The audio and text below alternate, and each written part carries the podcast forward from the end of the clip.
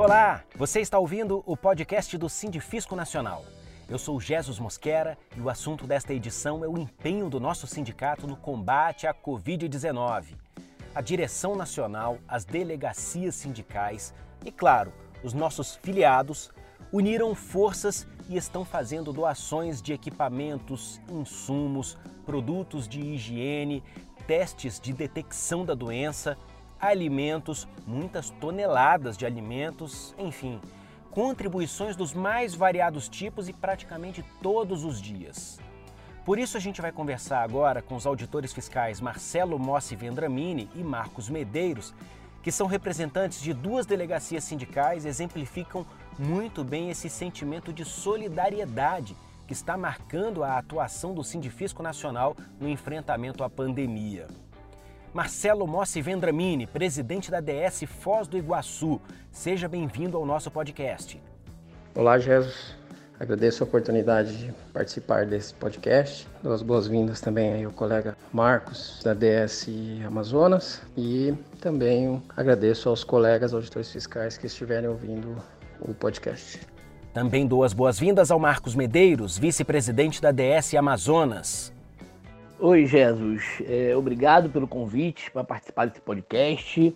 É, quero cumprimentar o colega Marcelo, da DS Foz do Iguaçu, e te parabenizar pela escolha desse tema de bastante relevância nesse momento.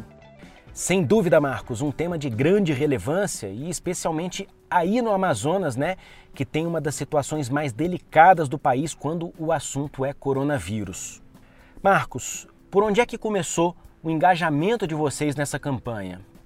A primeira instituição escolhida foi a Casa do Idoso São Vicente de Paulo, que é uma entidade muito conhecida aqui na cidade pelo trabalho que faz junto aos idosos, que possui 22 residentes então eles fizeram um pedido de ajuda para que fossem feitos testes de Covid-19 nos seus residentes.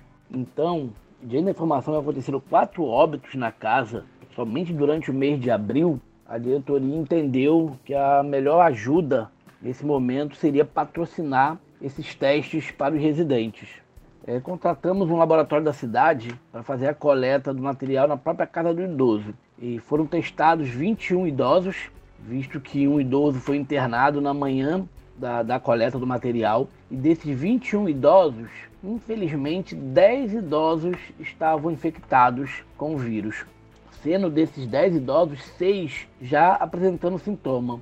E um fato interessante que nos foi repassado é que os idosos mais carentes que residiam em quarto coletivo, todos foram infectados, né, mostrando aí a importância do isolamento. Do Amazonas, a gente vai agora para Foz do Iguaçu.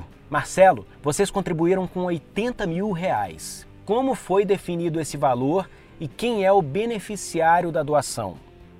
Essa ideia de contribuir com a doação para o enfrentamento da Covid-19 ela surgiu após uma sugestão do colega Sérgio Cristani, que é presidente da DS Santo Ângelo. Então a gente trouxe essa ideia para a DS Foz do Iguaçu. Fizemos uma assembleia local na qual foi aprovada a destinação de 80 mil reais para doação para a, o sistema público de saúde aqui em Foz do Iguaçu. E quando a gente fala de sistema público de Foz do Iguaçu, nós temos apenas um hospital público, que é o Hospital Municipal. A doação não foi feita em dinheiro, no próprio indicativo nós deixamos isso já amarrado, que a doação seria em equipamentos.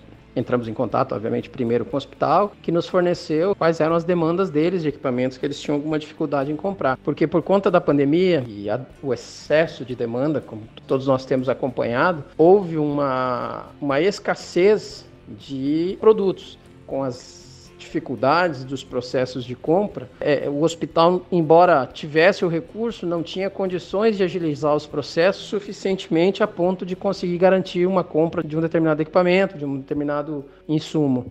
Então, a agilidade que é, nós, como entidade privada, né, do sindicato. Tivemos para fazer a execução da compra e o pagamento, o faturamento, fez com que nós conseguíssemos ter uma efetividade bem grande aí nesse tema. E nós fizemos então a doação de videolaringoscópios, laringoscópios, equipamentos para intubação, cadeiras de rodas para UTI, Fizemos doação de berços para UTI infantil, carros de carrinhos de emergência também para utilização em UTI e ainda tem algum recurso que nós não ainda efetivamos a compra, mas pretendemos aí até o final desse mês executar aí os, os 80 mil reais que tem destinados para esse fim. Eu volto com o Marcos da DS Amazonas. Vocês contribuíram com testes para a detecção do coronavírus, como já foi dito aqui, mas também doaram alimentos. Quem recebeu essa doação?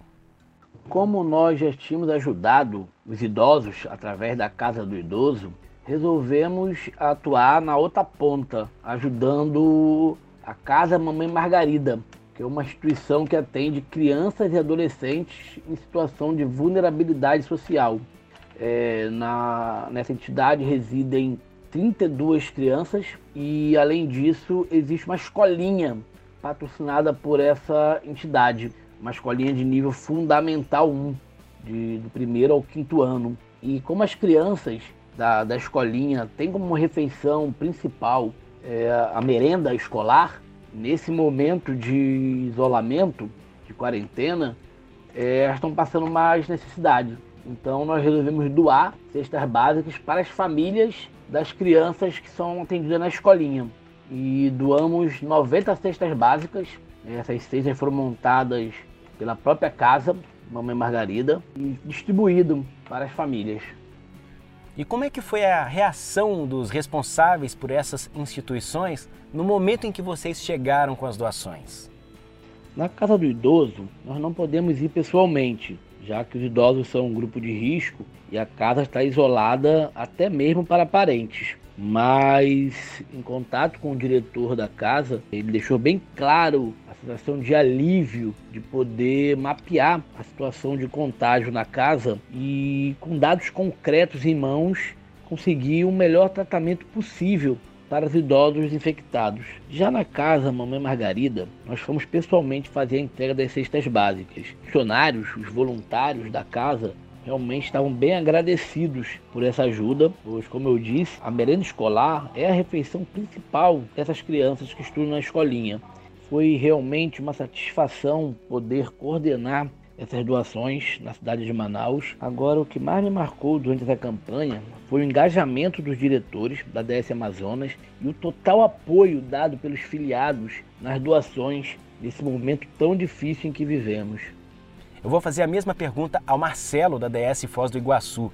Como é que foi a recepção por parte da direção do Hospital Municipal e como vocês se sentiram na entrega da doação? A recepção, Jesus, foi a melhor possível. O sentimento que eu tive, né, quando eu fui até o hospital, junto com o Flávio Bernardino, que é o nosso vice-presidente aqui da DS, e com a Vilma, que é a nossa funcionária, foi algo que eu disse que eu levarei para toda a minha vida. Eu não, eu nunca vou esquecer o sentimento dos médicos, o sentimento do diretor do hospital, assim, a, a satisfação deles, né, é, era algo perceptível e não, não, não tinha como não perceber. Então, é, foi muito gratificante, foi algo que é, realmente nós nos sentimos lisonjeados de poder fazer essa doação e, de alguma forma, contribuir, fazer a nossa parte no combate a essa pandemia. Marcelo Mossi Vendramini, presidente da DS Foz do Iguaçu, muito obrigado pela participação em nosso podcast e parabéns pela contribuição à população daí da cidade e de toda a região. Muito obrigado, Jesus. Agradeço a você, aos colegas da direção nacional. Parabenizo também o colega Marcos pela iniciativa que a DS Amazonas também fez e pelo belo trabalho. Agradeço, obviamente, aos demais colegas da DS Foz do Iguaçu que contribuíram, seja com a aprovação, seja com muitos com o trabalho também nesse processo todo que foi feito a várias mãos, seja pelo pela nossa diretoria, pelo Conselho Fiscal e colegas filiados que também contribuíram no processo de compra, no processo de elaboração de termos. Foi, foi muito importante a participação de todos. Eu me despeço também do Marcos Medeiros e parabenizo todos os integrantes da IDADS Amazonas, Marcos, e, claro, os filiados que se mobilizaram nessa campanha.